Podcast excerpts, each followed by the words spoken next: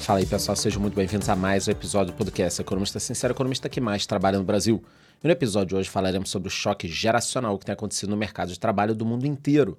Além disso, abordaremos também as demissões que a Nike irá fazer para tentar cortar custos, porque o preço do tênis tá caro pra caralho.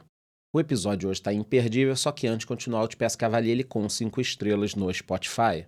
Pois é, galera. Muitas empresas têm evitado contratar pessoas mais jovens, o que é lamentável. Segundo uma pesquisa realizada pela revista Intelligent, pelo menos um em cada cinco empregadores afirma que, quando se trata de entrevistas de emprego, os recém-formados não estão preparados. Além disso, 39% das empresas preferem contratar pessoas mais velhas justamente para não terem que entrevistar jovens da chamada geração Z. Para se ter uma ideia, 4 em cada 10 empresas têm evitado contratar jovens recém-formados e é muito importante que você preste atenção nesses dados.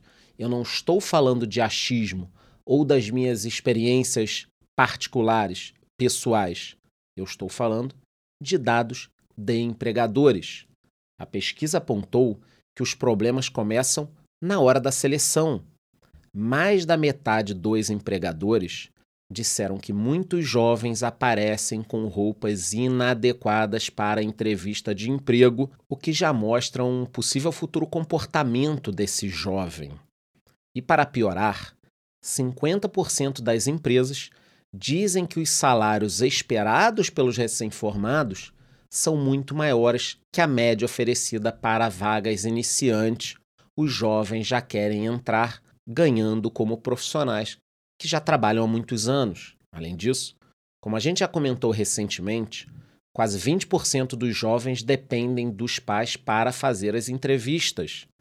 De acordo com alguns especialistas, ninguém espera que as pessoas recém-formadas cheguem ao mercado de trabalho com experiência, o que seria uma tolice. Obviamente, o sujeito é jovem, ele chega despreparado, a única coisa que ele tem a oferecer é o tempo e aprendendo o que ele deve fazer, aí sim ele pode agregar algo à empresa. No entanto, as habilidades que têm faltado são básicas, como, por exemplo, cumprir o horário de trabalho e até participar de reunião. Ainda segundo o relatório, muitos jovens da geração Z que se formaram durante a pandemia ainda lutam para exercer habilidades de comunicação e comportamento no escritório. Realmente estamos falando de pontos muito básicos ainda, como de cumprir o horário. Então o sujeito é contratado e uma das grandes dificuldades é chegar no horário que você deve chegar.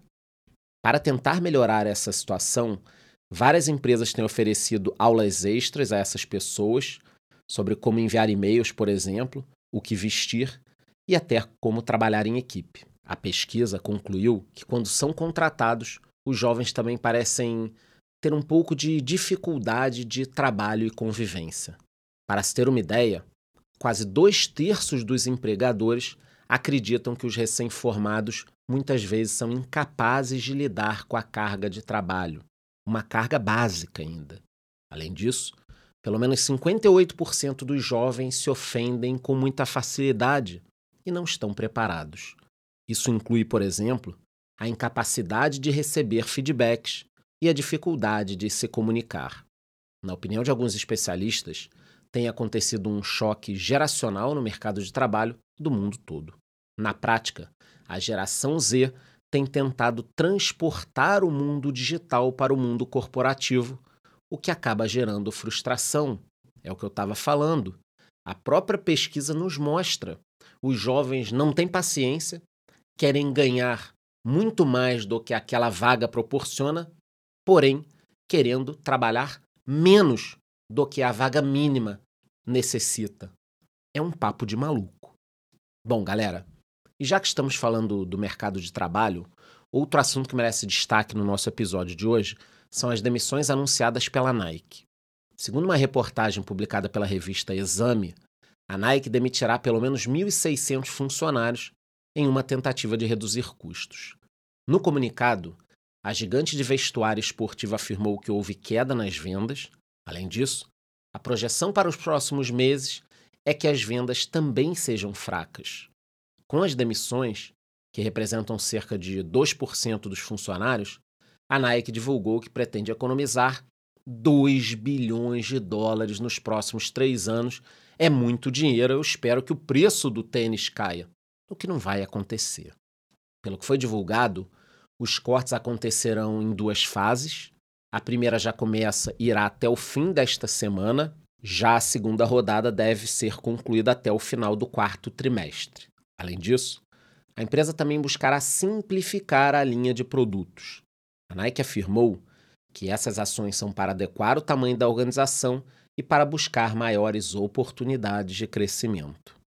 De acordo com alguns analistas, o anúncio dos cortes veio em um momento de pessimismo com o varejo dos Estados Unidos, lembrando que o juro por lá é o maior em 20 anos, que a inadimplência está subindo. Na comparação com dezembro, por exemplo, os dados de janeiro vieram bem mais fracos e mostraram vendas menores. Na prática, esses juros mais altos têm deixado os consumidores cautelosos, o que tem pesado sobre o consumo. Além disso, a Nike enfrenta uma grande concorrência das rivais e crítica dos clientes sobre a capacidade de inovar os produtos, lembrando que estamos falando de um tênis. Nos últimos anos, também tivemos problemas de estoques elevados, o que afetou as margens de lucro da empresa. Bom, galera, hoje eu trouxe dois assuntos importantíssimos: o choque geracional que tem acontecido no mercado de trabalho do mundo inteiro e também as demissões que a Nike irá fazer para tentar cortar custos e reestabelecer a sua margem. Qualquer novidade sobre esses temas eu volto aqui e aviso vocês. A única coisa que eu te peço é que me avalie com 5 estrelas no Spotify, responda a enquete que eu deixei ali embaixo e te vejo no próximo episódio.